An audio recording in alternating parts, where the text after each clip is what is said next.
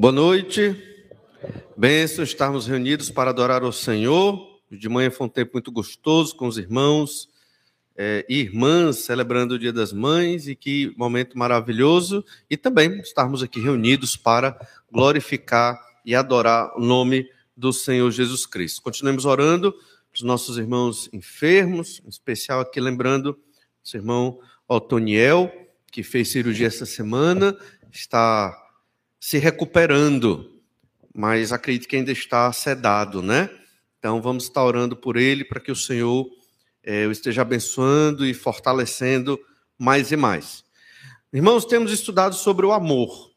O amor é a consequência prática dos nossos estudos da Bíblia. É incompatível você conhecer muito da Bíblia e não amar os seus irmãos, não é verdade? E não amar os inimigos, e não amar os que lhe prejudicam de alguma forma. Então, isso é incompatível. Isso não existe na vida do crente. Isso é muito forte em toda a Bíblia, claro, mas principalmente na epístola aqui aos Romanos que nós estamos estudando.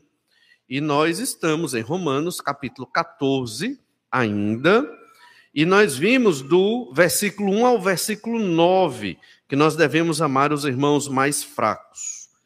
E parece estranho, porque é como se Paulo estivesse dando, categorizando os crentes, né? Tem o crente mais fraco e o crente mais forte.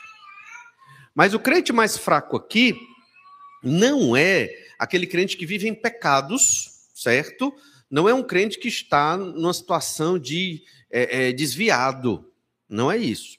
O crente fraco aqui é o que tem uma consciência fraca. É um crente que tem uma fé enfraquecida que entende que certas coisas são pecado, certas coisas secundárias que necessariamente não são pecado, mas para aquele irmão é pecado. No caso da epístola aos Romanos, era o problema era comida. E o que Paulo está dizendo e desafiando aqueles irmãos é: amem esses irmãos que têm estas questões na sua consciência e na sua fé. Nós vimos três ensinos importantes domingo passado sobre essa verdade de Romanos 14, do 1 ao 9. O que é que nós vamos fazer aqui? Eu vou repetir essas verdades e ler do verso 1 ao verso 9. Diz assim: primeira verdade é que nós devemos respeitar as opiniões contrárias. Aprendemos que amar é eu respeitar as opiniões contrárias. Isso não quer dizer eu aceitar pecados. Não é respeitar opiniões contrárias de posições e de questões diferentes.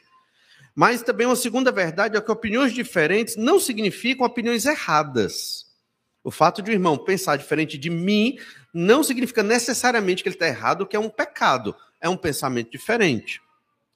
E também vivemos para Deus e não para nós mesmos. Ou seja, se eu vivo para Deus, eu tenho que amar o meu irmão. Essa é a lógica. Se Jesus morreu na cruz pelos meus pecados e me tirou das trevas do pecado, ele fez isso para que eu ame o meu irmão. Eu vivo para Deus, eu morro para Deus. Ou seja, eu não faço o que eu quero, eu faço o que Deus quer. A vontade de Deus claramente aqui é que eu ame o meu irmão. Vamos ler então Romanos 14, do 1 ao 9, para revisar o que vimos domingo passado. Diz assim. Acolhei ao que é débil na fé, não, porém, para discutir opiniões. Um crê que de tudo pode comer, mas o débil come legumes. Quem come não despreze o que não come, e o que não come não julgue o que come, porque Deus o acolheu. Quem és tu que julgas o servo alheio para o seu próprio Senhor está em pé ou cai? Mas estará em pé porque o Senhor é poderoso para o suster. Um faz diferença entre dia e dia, outro julga iguais todos os dias. Cada um tem opinião bem definida em sua própria mente. Quem distingue entre dia e dia, para o Senhor o faz. E quem come, para o Senhor come, porque dá graças a Deus. E quem não come, para o Senhor não come, e dá graças a Deus. Porque nenhum de nós vive para si mesmo, nem morre para si. Porque se vivemos, para o Senhor vivemos, se morremos, para o Senhor morremos. Quer pois vivamos ou morramos, somos do Senhor. Foi precisamente para este fim que Cristo morreu e ressurgiu, para ser Senhor tanto de mortos como de vivos. Então, Jesus morreu numa cruz para nos dar esta liberdade de vivermos para Jesus. Por isso devemos amar os nossos irmãos. Paulo pregava aqui aos cristãos que devem viver em união, expressando exatamente essa comunidade na igreja. Nós lemos isso em Romanos 15, 6. Porque concordemente e a uma voz glorifiqueis ao Deus e Pai de nosso Senhor Jesus Cristo. A união da igreja é algo muito importante. O amor entre os crentes é o nosso grande testemunho, é o nosso grande marketing, é a grande divulgação. Na verdade, o amor pelas pessoas é a marca de uma vida transformada pelo Senhor Jesus Cristo. Se o crente não perdoa, não ama, se vinga, desconta, guarda mágoa, rancor, ou qualquer dessas expressões que é contra o amor que o Senhor nos ensina, ou ele não é crente, é um evangélico religioso, como tantos outros, não creu em Jesus verdadeiramente, não tem uma vida transformada, ou é um crente que está muito confuso, está muito sem compreender as verdades do Senhor. E esse amor, ele não está em nós, porque nós somos pecadores, mas desde que cremos no Senhor Jesus Cristo, esse amor ele foi colocado em nós como um dom sobrenatural que todo crente tem. Você pode amar o inimigo, você pode amar uma pessoa que, que está contra você, você pode amar um irmão que tem uma opinião diferente da sua. É uma opinião em questões, é, são secundárias à fé cristã, mas são questões importantes para cada um. Aqui, no caso, era uma questão da tradição judaica, da lei de Moisés. Para o judeu, aquilo era muito importante. Então, o irmão, ou judeu, que entendia que a lei passou, ou gentil, que não tinha muito apego à lei de Moisés, esses irmãos tinham que amar o irmão judeu, o crente judeu, que ainda estava apegado àquelas leis das regras de alimentação, regras dietéticas e tudo mais.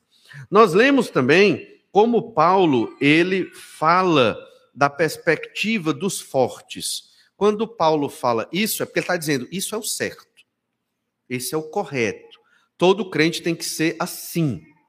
Olha o que, é que ele diz em Romanos 14, 14. Eu sei e estou persuadido no Senhor Jesus de que nenhuma coisa é de si mesma impura, salvo para aquele que assim a considera, para esse é impura. Então, nenhum elemento hoje em si é necessariamente impuro. Né? Um violão, ele não é necessariamente impuro, é um violão. Ah, mas ele foi usado nos forrós e nas festas, não sei o quê.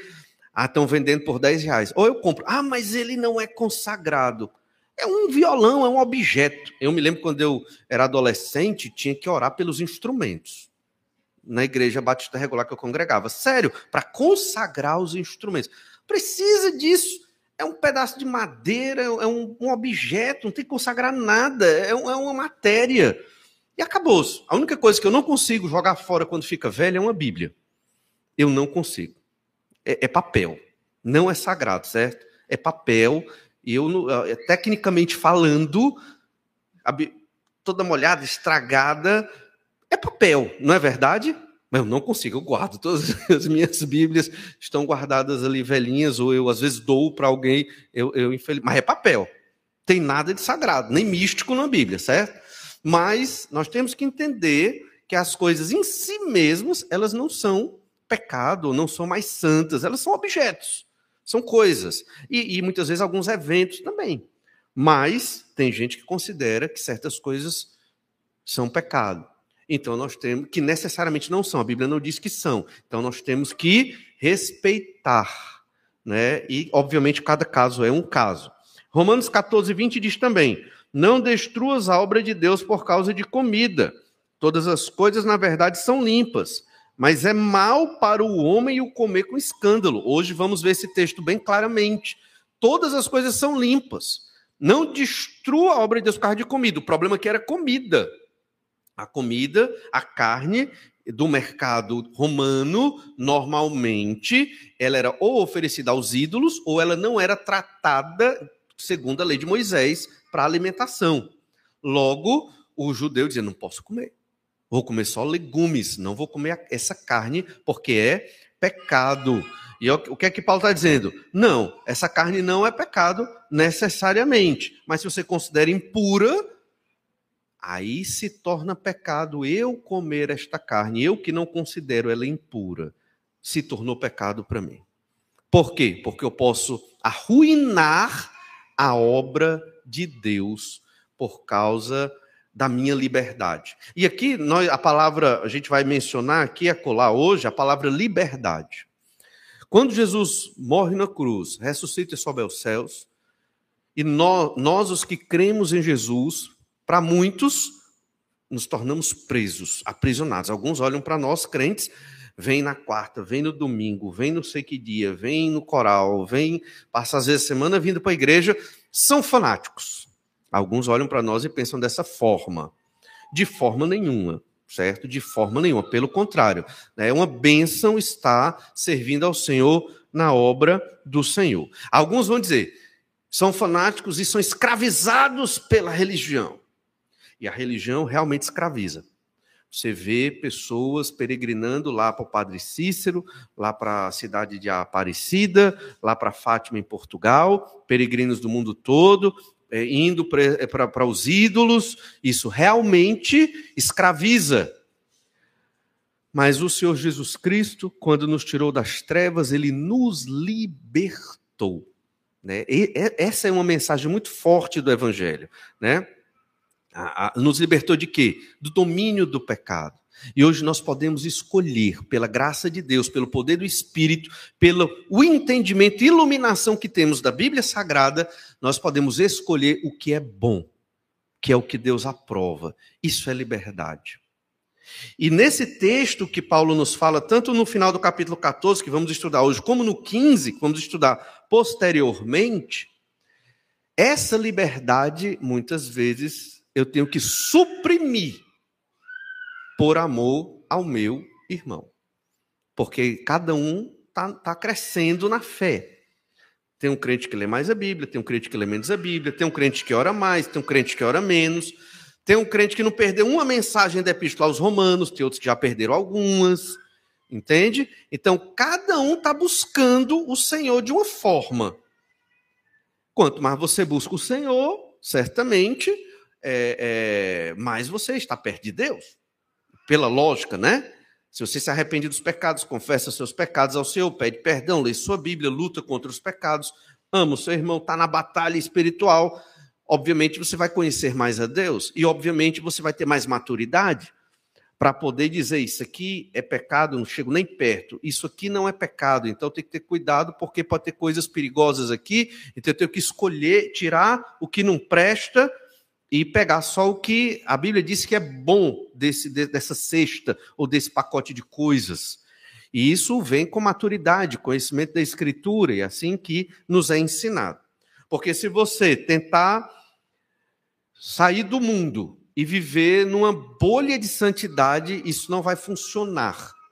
Não existe. O crente ele vive no meio das trevas, não para pecar e viver segundo a cultura das trevas, mas para ser luz no meio das trevas. Então nós temos que impactar a sociedade com a luz do Senhor Jesus. Difícil? Muito. Os crentes que se, se especializam em ser luz no meio das trevas são os missionários.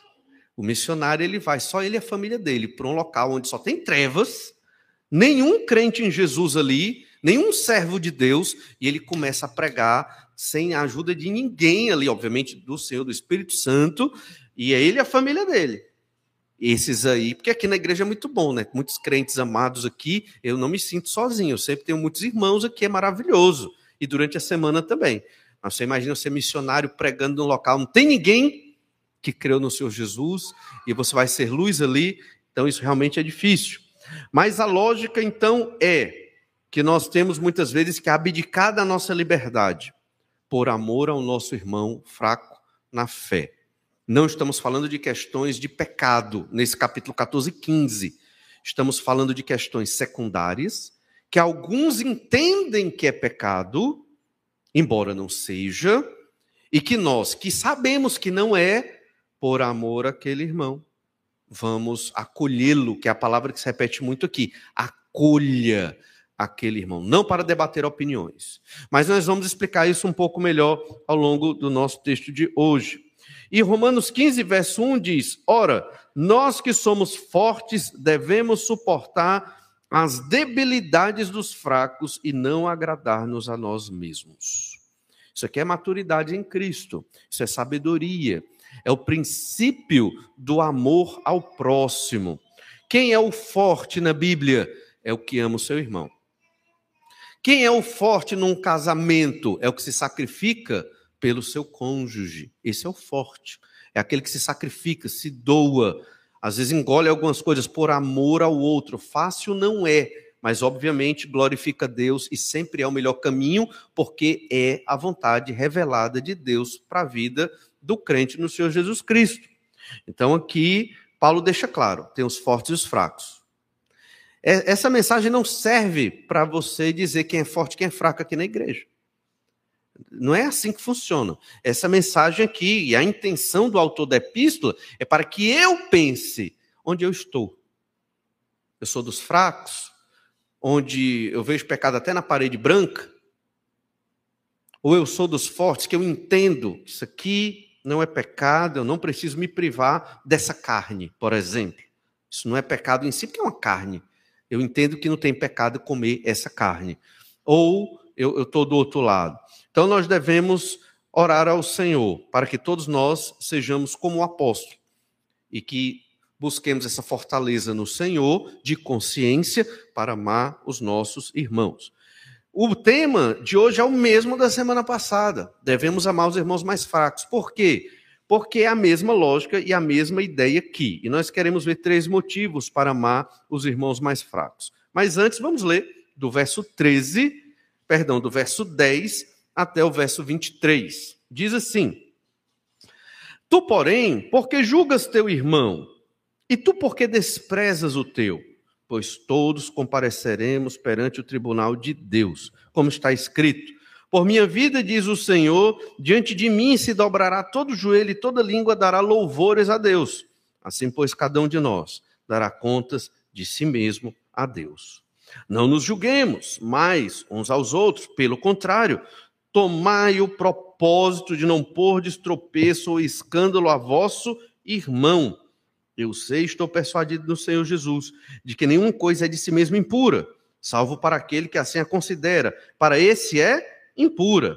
Se por causa de comida o teu irmão se entristece, já não anda segundo o amor fraternal. Por causa da tua comida, não faças perecer aquele a favor de quem Cristo morreu. Não seja, pois, vituperado o vosso bem, porque o reino de Deus não é comida nem bebida, mas justiça e paz e alegria no Espírito Santo. Aquele que deste modo serve a Cristo é agradável a Deus e aprovado pelos homens. Assim, pois, seguimos as coisas da paz e também as da edificação de uns para com os outros. Não destruas a obra de Deus por causa da comida. Todas as coisas, na verdade, são limpas, mas é mal para o homem o comer com escândalo. É bom não comer carne, nem beber vinho, nem fazer qualquer outra coisa com que teu irmão venha a tropeçar, ou se ofender, ou se enfraquecer. A fé que tens, tenha para ti mesmo, perante Deus. Bem-aventurado é aquele que não se condena naquilo que aprova.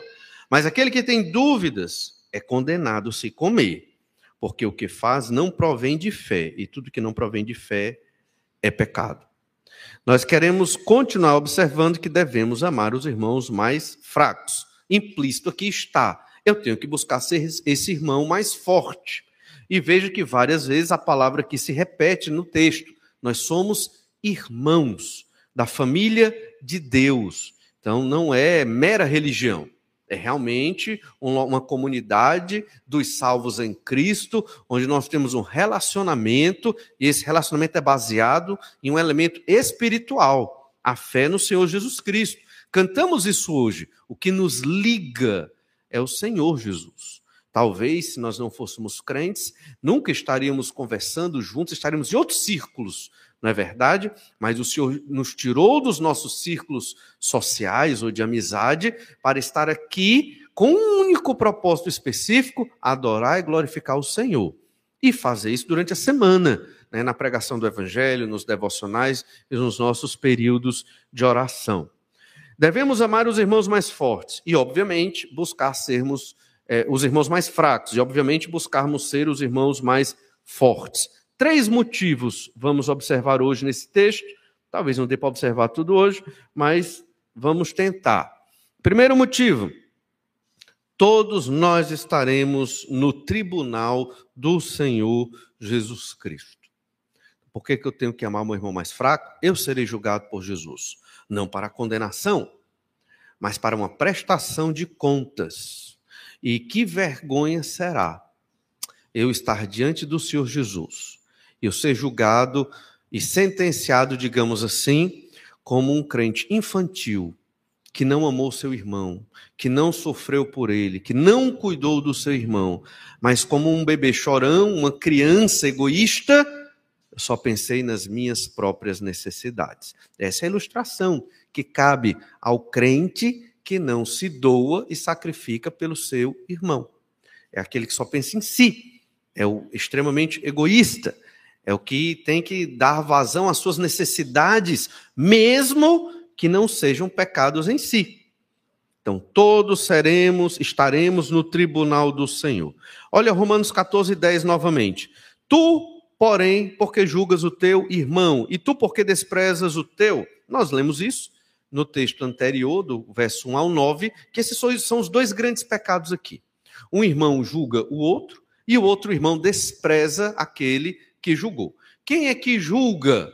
É o irmão judeu, crente judeu, que só come verduras. Ele está julgando aquele que não come verdura, está comendo a carne do mercado. E o que come a carne do mercado, que sabe que comer aquela carne não é pecado, ele diz: sou o mais sábio, o mais forte, mais maduro, vou desprezar esse irmão fraco na fé. É assim que funciona, infelizmente, era assim que acontecia na igreja de Roma e é assim que acontece nas igrejas. É assim que acontece nas igrejas. E por isso que as igrejas têm problemas, se dividem. E quando isso acontece, é completa derrota. O evangelho já perdeu. Ele nunca vai perder, claro que Jesus vai ser vitorioso no final, mas uma perspectiva humana aqui, o evangelho ele foi envergonhado quando os crentes não colocam o amor de uns para com os outros em primeiro lugar. E vencer essa batalha muitas vezes implica eu baixar a minha cabeça. Isso não é fraqueza. Isso é, é o contrário de fraqueza. É necessário ter muita força para você dominar a sua própria força e não machucar os outros. Então é necessário o que nós chamamos de domínio próprio, o controle do Espírito Santo. E isso é o Espírito que nos dá dia após dia para que não machuquemos os outros. Porque todo pecador é especialista em machucar os outros, viu? Nós nascemos com essa habilidade terrível. Com palavras, com atitudes, nós machucamos. E machucamos principalmente quem? As pessoas que mais amamos, não é verdade? Mães, pais, filhos, irmãos, e, e muitas vezes é assim que acontece. Então nós devemos ser dominados por esse espírito para não cometer esse pecado de julgar ou de desprezar. São as duas questões. E Paulo diz: por que, que você está julgando? Por que, que você está desprezando? Por que, que Paulo faz essas perguntas? Porque julgar e desprezar não são atitudes de amor. Entende? Ah, então é pecado julgar certas coisas? Depende. Quando alguém dentro do, da igreja do reino de Deus aqui comete pecados públicos e explícitos, obviamente vai ser julgada por suas ações. Nós somos responsáveis pelas nossas ações e seremos julgados por elas. Ninguém consegue viver isolado é, da sociedade e principalmente do corpo da igreja do Senhor Jesus Cristo. Nós devemos amar uns para com os outros, devemos uma um obediência a Deus diante uns dos outros. Sou pecador, sim, obviamente, vamos pecar, é, é, indubitavelmente, mas devemos confessar e buscar o Senhor. Agora, Uma coisa é eu pecar, me arrepender, confessar e buscar a Deus. Outra coisa é eu viver em pecado explícito, pecados terríveis que envergonham o nome de Jesus e do Evangelho, embora todo pecado faça isso, e eu não ligar.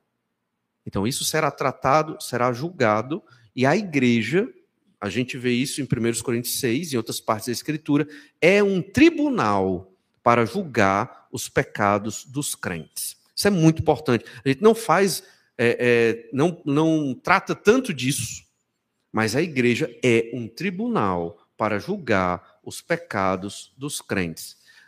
Que tipo de pecado? Pecados explícitos, pecados horríveis, pecados que envergonham o nome de Jesus do Evangelho. E, e se a pessoa não se arrepende do seu pecado, então ela tem que ser tratada dentro da Assembleia da Igreja. Mas o que Paulo está querendo mostrar é que nem devemos desprezar e nem julgar, obviamente, amar o nosso irmão. Olha o Romanos 14, verso 3, revisando. Quem come não despreze o que não come, e o que não come não julgue o que come, porque Deus o acolheu. Deus acolhe, tanto o que come carne como o que come verduras. Deus acolhe. Se não é um pecado em si, se é uma matéria secundária, não é uma questão essencial à fé cristã, Deus acolhe o crente forte, o fraco, o maturo e o imaturo. Deus acolhe, recebe e cuida de todos. Quem sou eu para julgar o servo do Senhor? E em Romanos 14, verso 8 e 9, nós lemos também: Porque se vivemos para o Senhor, vivemos, se morremos para o Senhor, morremos. Quer pois vivamos ou morramos, somos do Senhor. Foi precisamente para esse fim que Cristo morreu e ressurgiu, para ser Senhor tanto de mortos como de vivos. Então, nós não devemos julgar nem desprezar os irmãos, porque o Senhor Jesus nos chama das trevas do pecado para acolher os nossos irmãos. Entende? Então, se tem um irmão que tem um problema seríssimo com um determinado objeto situação, não gosto nem de mencionar para não polemizar. Carne, por exemplo, aqui, que é o caso e ele, nessa carne é pecado, não podemos comer essa carne. O que é que os crentes devem fazer? Deixar de comer a carne. Difícil, mas muito explícito aqui. Por quê? Porque Jesus morreu e ressurgiu, Ele é o nosso Senhor e nós devemos fazer tudo o que Jesus nos manda. E claramente isso aqui é a vontade do Senhor Jesus. Olha Romanos 14, 10 novamente. Tu, porém, porque julgas teu irmão. Essa palavra irmão é muito forte, como nós falamos, e ela é repetida nesse texto. Não é qualquer pessoa, é o seu irmão em Cristo. Você não deve julgá-lo. Nós, às vezes, a intimidade prejudica muitas coisas, mas nós devemos olhar para os crentes, todo crente em Jesus, como uma pessoa extremamente valiosa. Por quê? Porque Jesus derramou o sangue dele para salvar estas pessoas. O seu valor está em ser salvo pelo sangue de Jesus. A sua autoestima deve ser fundamentada no fato de você ter sido comprado pela morte de Jesus na cruz. O Criador do universo te valorizou tanto que morreu na cruz para que você viva com Ele por toda a eternidade. Às vezes a nossa autoestima ela é prejudicada por causa do cabelo, por causa do rosto tá torto, né? Porque temos dificuldade, ah, eu sou muito baixo, eu sou muito alto, mais larguinho, mais estreito, né? É, é, é metáforas para né, não ofender ninguém aqui. E a, a ideia, isso não deve afetar a nossa autoestima, certo? Porque Jesus morreu na cruz pelos nossos pecados. O nosso valor está no sangue de Jesus somos filhos de Deus, embaixadores do Senhor. E certamente vamos valorizar muito mais isso quando estivermos com Ele na glória e quando formos ressuscitados, estivermos vivendo novo céu e nova terra. Ah, essas palavras aqui da Escritura certamente serão muito mais vivas. A gente vai pensar: olha, se eu soubesse que era assim, eu teria investido muito mais da minha vida lá. Me preocupei com meu cabelo, me preocupei tanto com essa parte externa e dediquei tanto tempo a isso e não dediquei a amar o meu irmão, a realizar a obra do Senhor. Então, o irmão é alguém muito importante. Você não pode chegar para o seu irmão e dizer: não preciso de você. Você não pode fazer isso. Se você fizer, você está indo contra o Senhor. Não esqueça disso. Se você despreza o teu irmão, você está indo contra Deus. E o Senhor há de lhe julgar. E é o que nós vamos ler aqui. Acabamos de ler e vamos reforçar. O Senhor vai cobrar isso de nós. Cada crente em Jesus é especial para o Senhor. E devemos tratar todos da igreja do Senhor Jesus com amor e com essa deferência, com esse carinho e esse cuidado. Eu sei que falhamos, até porque o domingo é curto, termina, é curto, termina aqui o culto e a gente não consegue falar com todo mundo. Mas nós temos que tentar e amar e cuidar uns dos outros, não para esperar nada em troca, porque isso não é o amor cristão, esse é o amor humanista. É quando eu amo alguém esperando um benefício. Nenhum crente espera benefício em troca de amor. Nada. Faz de modo desprendido, sem querer nada em troca. E se vier, graças a Deus, a gente recebe, mas não é o propósito. É, é, isso é fundamental, porque nós temos que ser graciosos como nosso Deus é gracioso. Tu, porém, porque julgas teu irmão, e tu, porque desprezas o teu, pois todos compareceremos perante o tribunal de Deus. Veja que Paulo, ele não resolve a questão. Paulo ele não vai lá naquela igreja, pelo menos não está revelado na Bíblia, e bota os dois grupos aqui. Vamos resolver agora quem está certo e quem está errado aqui. Paulo não fez isso. O que é que o apóstolo fez? Ele colocou nas mãos de quem pode resolver. E quem é que pode resolver? É Deus. É o Senhor Jesus que vai julgar os crentes. Da mesma forma, nós não temos como resolver as coisas, mas o Senhor Jesus Cristo, ele que vai nos julgar e é a Ele que nós vamos prestar contas. Então, quando você tomar as atitudes da sua vida com relação a amar o seu irmão, lembre-se disso. Eu vou prestar contas com o Senhor Jesus Cristo. Se você é um crente sério, se você ama Jesus, se você está comprometido com o Senhor Jesus Cristo, isso tem relevância na sua vida. Se você é só um evangélico religioso que perambula pelas igrejas da cidade de Fortaleza, talvez isso não tenha muito sentido para você. Você está só em busca de algo que lhe dê alegria e ânimo, e talvez uma palavra religiosa ajude sua vida. Não é isso que estamos fazendo aqui. Não é isso que estamos fazendo aqui. Estamos realmente pregando o evangelho do Senhor Jesus Cristo através da epístola do apóstolo Paulo. Em 2 Coríntios 5,10, nós lemos sobre o tribunal de Cristo porque importa que todos nós compareceramos perante o tribunal de Cristo, para que cada um receba segundo o bem ou o mal que tiver feito por meio do corpo. Tudo que você fizer por meio do seu corpo, depois da sua conversão a Jesus, você vai prestar contas diante do Senhor Jesus. Ele vai nos avaliar e nos julgar. Vergonha é um negócio muito ruim. Quem gosta de passar vergonha? Ninguém, não é verdade? Imagine a vergonha que nós vamos passar por tantas coisas erradas que fizemos.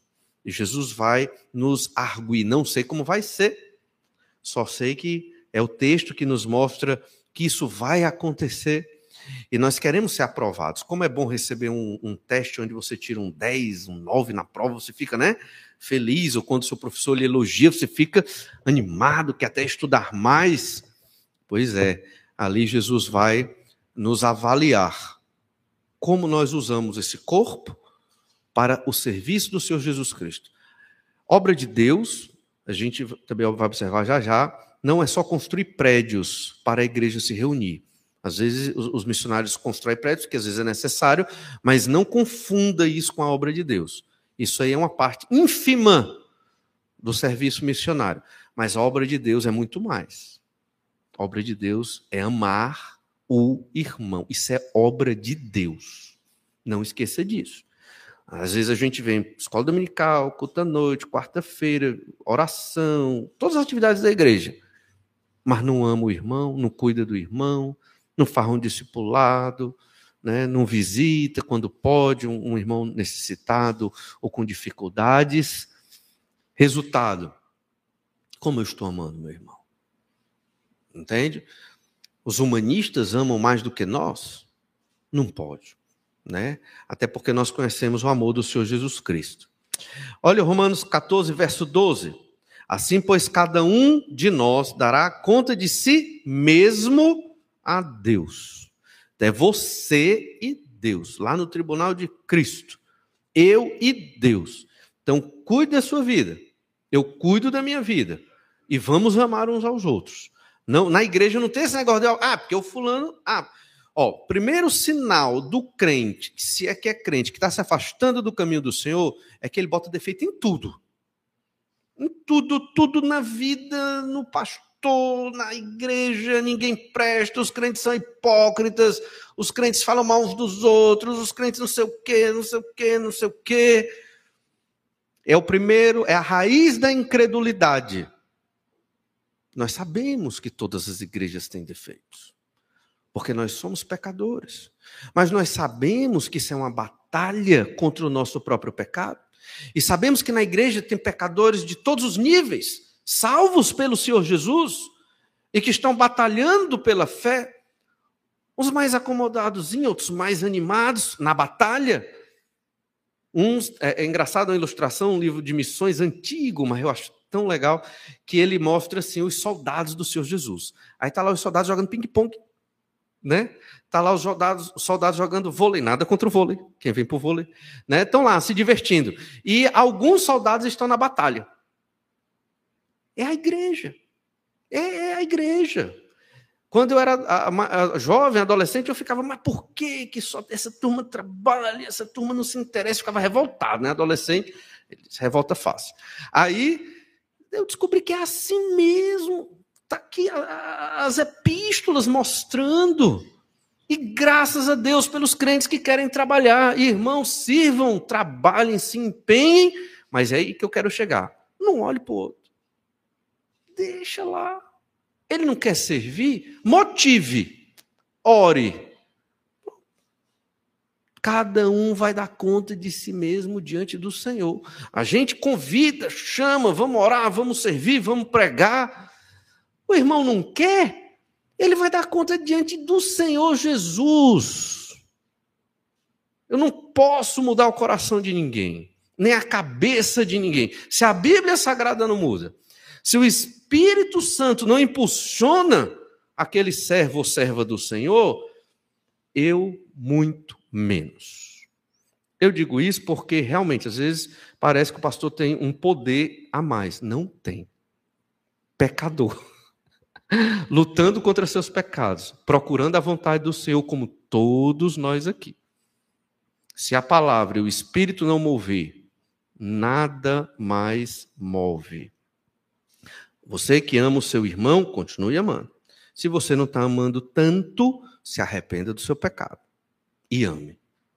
Romanos 14, verso 11.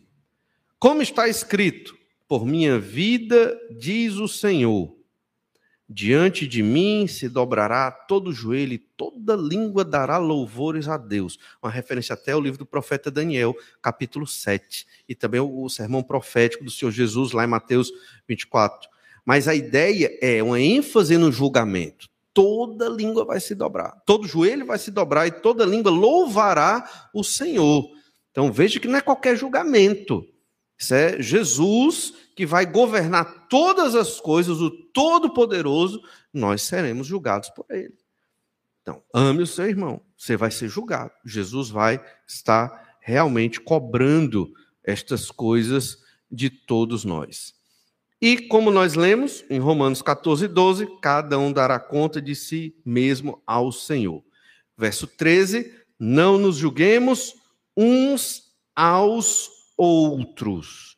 E aqui a gente viu que no começo era um irmão julga o outro e o outro despreza esse. Mas tudo no final das contas é um tipo de juízo, porque se eu estou desprezando meu irmão, eu estou fazendo um juízo de valor sobre ele. Não, não nos julguemos. Então, quando você começa a julgar o seu irmão e as intenções do seu irmão, isso já é a semente do pecado para destruir a obra do Senhor. Irmãos, nós temos tanta coisa para trabalhar dentro de nós que não deve dar tempo de você julgar o seu irmão. Então, olhe para você, veja os seus pecados. E se você viu algo esquisito no seu irmão, vá direto a ele. Ah, não tenho coragem. Então ore por ele. E não fale com ninguém.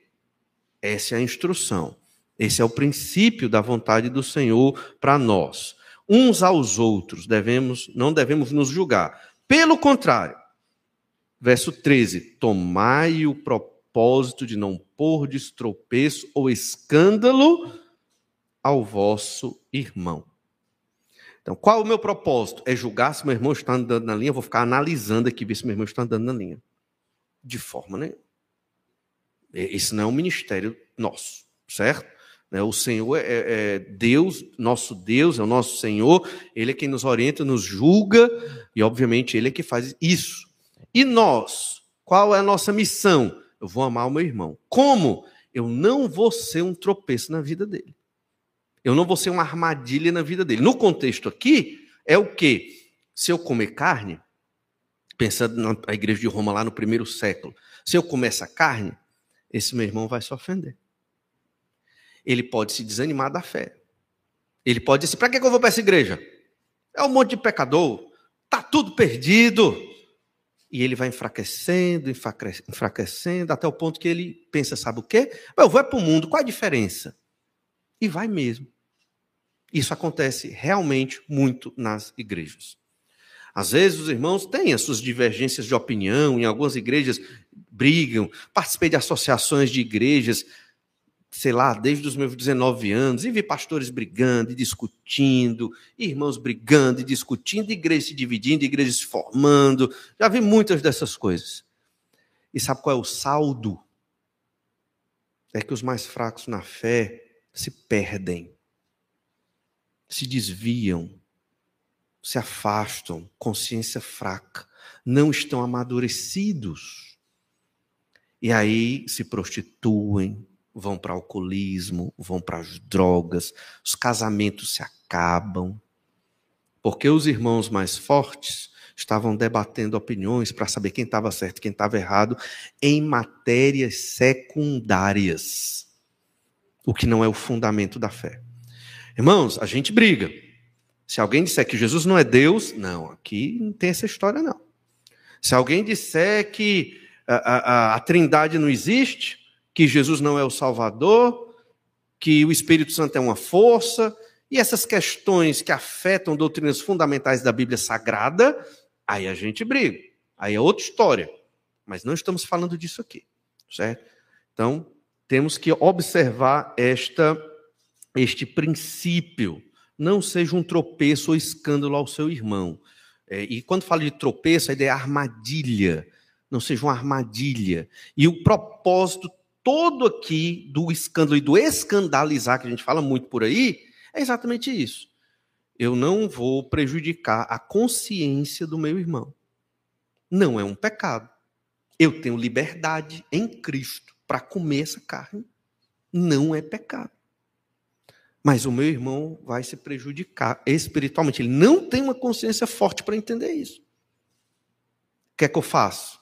Alguns crentes fazem assim, que eu já vi demais. Ah, meu amigo, é minha liberdade, eu não estou pecando, eu vou comer. Outros dizem, não, eu vou amar o meu irmão, eu vou me abster. E essa verdade não é fácil de viver. Entende? Então é necessário, por exemplo, é um, um testemunho pessoal. Acho que eu já falei para a mocidade. Eu, quando preguei na moça, acho que eu já falei essa história. Quando era adolescente, né, eu, havia muito os crentes ouvindo rock cristão, músicas cristãs assim. E eu lendo minha Bíblia, fazendo meus estudos pessoais, eu, não foi ninguém que pregou para mim. Eu percebi que não era interessante. E que alguns irmãos achavam estranho esse tipo de música. E eu fui procurar uma música evangélica para escutar. Cadê? Praticamente não achei. Achei dois grupos musicais dois. E me restringi aquilo e deixei de ouvir música. Eu deixei de ouvir música. Por quê? Porque, para quê? Entende? Não estou dizendo que você tem que fazer isso, certo? Eu fiz, até hoje é assim. Eu ouço muito pouca música. O som do nosso carro quebrou faz anos.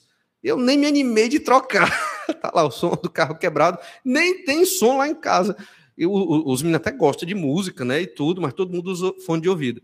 Por quê? Porque não, vi necessidade nem entendimento de uma música que eu, que eu, que eu entendesse, que eu me agradasse, que eu gostasse. Tem uma ou outra que aparece mais. Então, irmãos, são questões de cada um. Entende? Tem músicas seculares bonitas e listas, já outras são mundanas mesmo, e não pode falar de música, mas tem uma série de outras questões aí. Então, resumindo aqui, quatro verdades fundamentais sobre aceitar os irmãos fracos. Deus aceitou esses irmãos, está no verso 13. Cristo morreu e ressuscitou para ser Senhor dos irmãos fracos e dos fortes, verso 9. Os fracos são nossos irmãos, por isso são da mesma família, verso 10. E todos nós compareceremos diante do tribunal de Deus. Todos seremos julgados pelo Senhor Jesus. Por isso, devemos amar o nosso irmão e nos abster daquilo que for necessário. Tenho liberdade, mas eu vou deixar a minha liberdade de lado por amor ao meu irmão. Um segundo ensino que a gente vai pelo menos começar hoje é que Cristo morreu pelo nosso irmão mais fraco. É a segunda verdade. Por que, é que eu tenho que amar esse irmão? Por que, é que eu tenho que me abster da minha liberdade? Por quê? Jesus morreu por esse irmão mais fraco. Ele é precioso. Eu não posso simplesmente fazer o que eu quiser e dizer, irmão, te vira. Não é assim que funciona. Olha Romanos 14, 13. Já falamos sobre esse texto. Pelo contrário, a segunda parte do versículo, pelo contrário, tomai o propósito de não pôr de tropeço ou escândalo ao vosso irmão. Existem alguns versículos aqui que falam de uns aos outros. Eu não devo pôr tropeço, não devo ser uma armadilha na vida do meu irmão, porque nós devemos estar pensando um no outro. Romanos 13 fala isso, não nos julguemos mais uns aos outros, Romanos 14, 19 diz: Assim, pois, seguimos as coisas da paz e também as da edificação de uns para com os outros. E em Romanos 15, 7 diz: Portanto, acolhei-vos uns aos outros, como também Cristo nos acolheu para a glória de Deus. Ou seja, a igreja ela não deve ser individualista. Sempre devemos pensar nos outros uns aos outros. E nesse caso específico aqui, do verso 13, eu não vou julgar o meu irmão, meu irmão, meu irmão vai me julgar. Não vou ser armadilha para ele. E, obviamente, ele também vai tentar não ser uma armadilha na minha vida. E tudo isso está em torno da palavra liberdade. Deus te deu liberdade para viver uma vida abençoada e maravilhosa, para entender o que é pecado e o que não é pecado. Tem coisa que a Bíblia claramente diz, isso aqui é pecado. Mas tem coisas na nossa vida que nós vamos ter que julgar se isso aqui é pecado, não é pecado, onde se enquadra dentro da Escritura. Em 1 Coríntios 8, 9, nos ajuda a entender essa liberdade. Vede, porém, que esta vossa liberdade não venha de algum modo a ser tropeço para os fracos. É o mesmo princípio que Paulo está ensinando aos romanos ele está ensinando aos coríntios. Você tem liberdade. Tem coisas que essencialmente não são pecado. Comer essa carne não é pecado.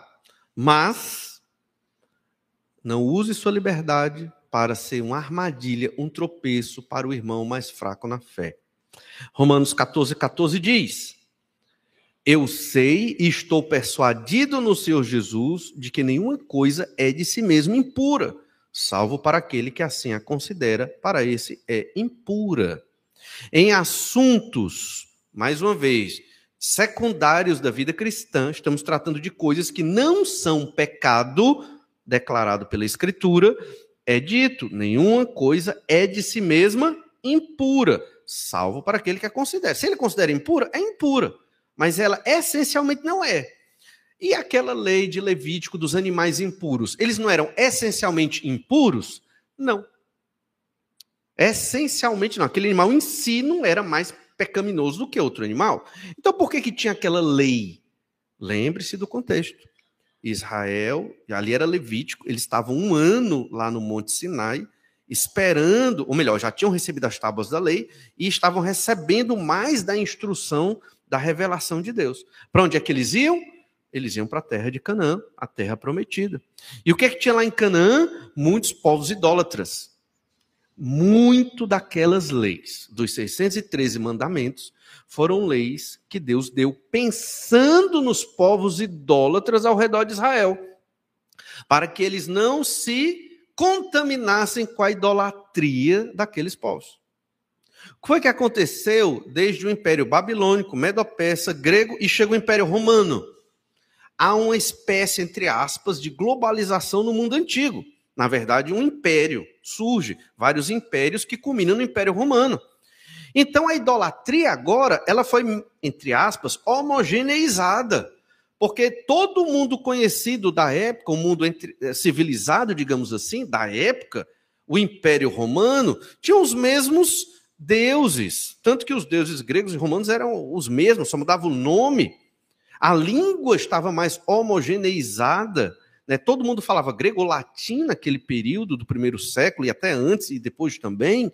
Então não tinha mais aqueles riscos do século XV a.C., quando Israel ia para Canaã, aquilo ali desapareceu.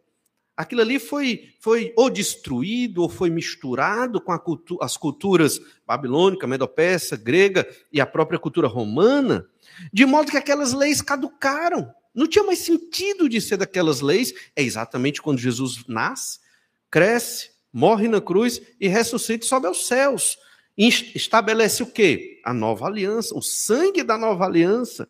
A velha aliança passou. Os princípios dela, sim, vêm para a igreja, Jesus enfatiza isso, mas não essas leis dietéticas e outras leis também, até é, é, de pena capital, elas desaparecem. Percebe a lógica do plano do Senhor? Mas alguns cristãos não se adaptaram a isso. Alguns cristãos não entenderam, cristãos judeus principalmente, e então estavam sofrendo. Por isso que tem algum tanto a visão de Pedro lá em Atos capítulo 10, aquele lençol com os animais impuros, e Deus diz: o que eu considerei limpo não é mais impuro. Ou seja, aqueles animais não eram essencialmente impuros. Então a lógica aqui é quando algo não é Pecado não significa que é, é, aquela coisa que não é pecado, ela vem a ser pecado, ela não é essencialmente um pecado. Pode se tornar. Quando? Quando eu tenho um irmão fraco de consciência e de fé, que não entende que aquilo não é pecado e se ofende se eu, crente em Jesus, consumir aquela carne, contexto aqui da epístola, ou praticar ou tiver aquele objeto na minha vida. Então, é exatamente isso que nós devemos é, pensar e compreender. Paulo deixa isso muito claro. Né? Nada é pura, impuro em si, pensando nesses objetos, nos alimentos, nas coisas, né, em alguns elementos culturais. Agora, tem outras coisas que são pecado mesmo, certo? Tem outras coisas que são pecado mesmo. Isso aí não é o que a gente está conversando aqui, nem o que Paulo está dizendo. Paulo não está relativizando o pecado. Não. De forma nenhuma. Ele está falando de coisas que não são pecado, mas que alguns irmãos acham que são. E aí, como trabalhar nestas coisas? Por meio do amor. Jesus ensinou isso quando estava no seu ministério aqui na terra. Olha o que Jesus falou em Marcos 7,15. Nada afora do homem que entrando nele o possa contaminar. Mas o que sai do homem é o que contamina. E aqui, o contexto era o de alimento, era o contexto das leis dietéticas. Jesus já estava mostrando que é, é, estas leis elas vão caducar. Jesus já estava ensinando isso, porque ia acontecer com a sua morte, ressurreição e assunção aos céus. E ele diz: olha, não é o comer com a mão suja que te contamina. Não é o que você comeu com a mão suja, naquela época os nossos os princípios de higiene eram diferentes de hoje, né? Hoje você diria, não, tem que lavar as mãos antes de comer, por questão de higiene, né? Mas naquela época não era tão importante assim. Então não é o lavar as mãos que vai te contaminar, mas é o que sai de você. Ou seja, é o que está no teu coração. Já está contaminado. E como é que eu sei que está no meu coração? Porque eu falo né, das coisas pecaminosas. E aí eu tenho que me ouvir para entender onde está a minha falha, o meu pecado, me arrepender e ali buscar o Senhor Jesus Cristo. Olha Romanos 14, 15. Se por causa de comida o teu irmão se entristece, já não anda segundo o amor fraternal. Isso aqui é a síntese, e é por isso que esse texto trata de amor. Se por causa da comida, a questão, novamente, era a carne sacrificada aos ídolos, ou a carne que não era, o animal que não era morto, segundo a lei de Moisés. Toda aquela técnica de lavagem da carne, tudo, corte limpo e tudo. Então, se essa comida se você comer uma carne vendida no mercado romano ou grego, oferecida às divindades gregas e romanas, e se isso entristece o teu irmão, você já não anda segundo o amor fraternal, amor de irmão. Isso é muito complicado. Por quê? Porque até que ponto o nosso irmão fraco não usa isso para fazer meio que uma chantagem emocional ou uma manipulação? Então, isso é muito complexo. É necessário ter um entendimento para perceber se isso não está acontecendo. Porque isso pode acontecer. Entende? E aí, obviamente, é necessário tomar algumas providências. Agora, acontece que um irmão pode realmente estar triste, sofrendo, escandalizado e decepcionado e abalado na sua fé, porque eu escolhi fazer algo que não é pecado, mas que na cabeça daquele irmão é pecado. E aí é, eu posso prejudicar a fé daquele meu irmão. Então a gente tem que ter muita sabedoria e cuidado com isso, porque é, o, o, irmão fraco na fé não quer dizer que ele está correto ao ser fraco na fé, na sua consciência. Ele não está correto nisso, certo? Ele tem que aprender as verdades do Senhor. Só que é difícil você, nesse momento, ensinar essas verdades. Então o que é que se faz? Ama, acolhe. Ele não está preparado. Agora, espere-se que esse irmão vindo à igreja, estudando a Bíblia, convivendo com os crentes, ele entenda que certas coisas são é, é, da vida da igreja, da vida normal da fé. Ele tem que entender que somos pecadores, que devemos pedir perdão e nos perdoar, isso é normal na vida do crente né, é natural, ter que pedir perdão, me perdoe, né, ou alguém me pede perdão, a gente dá o perdão, isso é extremamente normal e natural e deve acontecer. Então, temos que ter isso. Agora, o que eu não posso é desvalorizar o meu irmão e simplesmente dizer: olha, vai estudar a Bíblia, vai amadurecer. Você não, eu não posso fazer essas coisas. Entende? Nós temos que ter amor, temos que acolher, temos que cuidar uns dos outros aqui. Por, continuando Romanos 14, 15. Por causa da tua comida, não faças perecer aquele a favor de quem Cristo morreu. Veja como é sério. Eu vou falar, o meu irmão se entristece, ele pode até morrer. Morrer não fisicamente, mas quer dizer que ele vai definhando na fé. Existem crentes muito dependentes de exemplos. É por isso que quando um pastor comete um pecado horrível e se torna reprovado para ser um pastor, muitos irmãos da igreja se desviam, se afastam, se decepcionam. Por quê? Porque são irmãos fracos na fé, estão muito ligados naquela pessoa. Ele é o norte, quando na verdade o norte é o Senhor Jesus Cristo. A Bíblia diz que o pastor deve ser padrão para os fiéis. Claro, óbvio, mas um padrão de um pecador salvo, né? Não o padrão de uma pessoa perfeita. Jesus é o padrão. Em várias partes da Bíblia temos que diz que temos que imitar o Senhor Jesus Cristo e sermos filhos amados de Deus para imitarmos o, o, nosso Senhor, o nosso Deus, Efésios 5:1, como filhos amados. Então a lógica aqui é que eu não posso deixar o meu irmão enfraquecer na fé por causa de certas escolhas que eu fiz. Escolhas que não são pecado, mas que pode enfraquecer e prejudicar a vida do meu irmão. A grande pergunta aqui é: você se importa e ama o seu irmão neste nível e neste ponto? Destaque do final do verso 15: a favor de quem Cristo morreu. Você faz isso, eu devo fazer isso, não porque aquela pessoa tem um valor em si, mas porque Jesus morreu por ela. Eu amo Jesus, faço tudo por Jesus, me sacrifico o que for necessário para realizar a vontade do Senhor Jesus Cristo? Se sim, então eu vou fazer tudo o que é necessário em favor do meu irmão, para que ele cresça na fé, para que ele seja bem cuidado, para que ele desenvolva no conhecimento de Deus. Todos nós temos um papel fundamental nisso na igreja. Os jovens olham para nós. As crianças olham também para os, mais velhos. Então, todos estão olhando uns para com os outros. Nós temos que nos motivar e estimular o amor, as boas coisas. E quando falharmos, temos que ser humildes, nos arrepender, confessar o nosso pecado, nos levantar e seguir na carreira cristã. É isso que Jesus quer de nós. Essa é a vontade de Deus. Fácil não é, porque todos somos pecadores. Sabemos a dificuldade, mas é isso que o Senhor quer de nós. O Senhor quer que nós amemos o nosso irmão, fortalecendo, cuidando e não sendo tropeço para a vida dele. Paulo falou algo parecido aos irmãos lá da igreja de Corinto. 1 Coríntios 8, verso 10. Olha o que diz lá.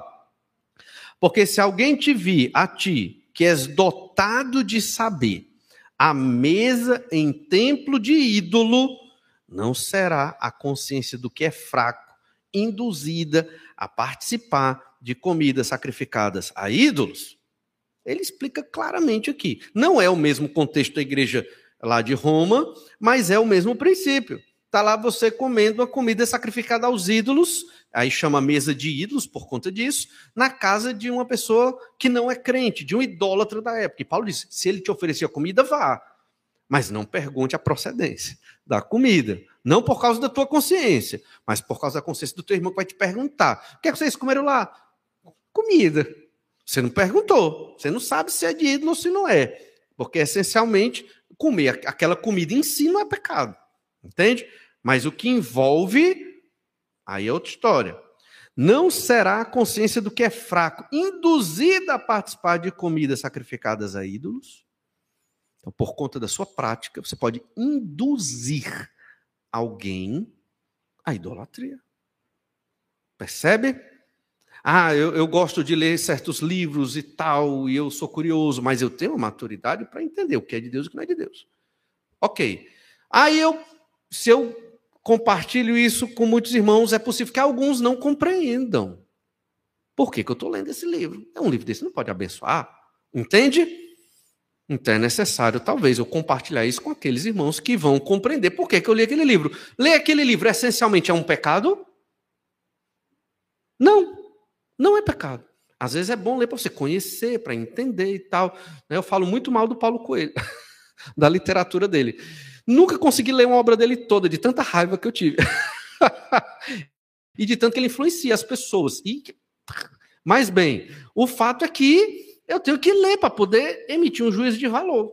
Uma vez me chamaram para dar uma palestra, quando eu dava aula, ensino fundamental e médio, sobre o Código da Vinci. Lembra? O livro causou uma polêmica, né? Eu tive que ler e comprar outros livros que falavam daquele livro para poder mostrar que aquele livro não tinha nada a ver e que era uma ficção e que não revelava nenhum tipo de verdade.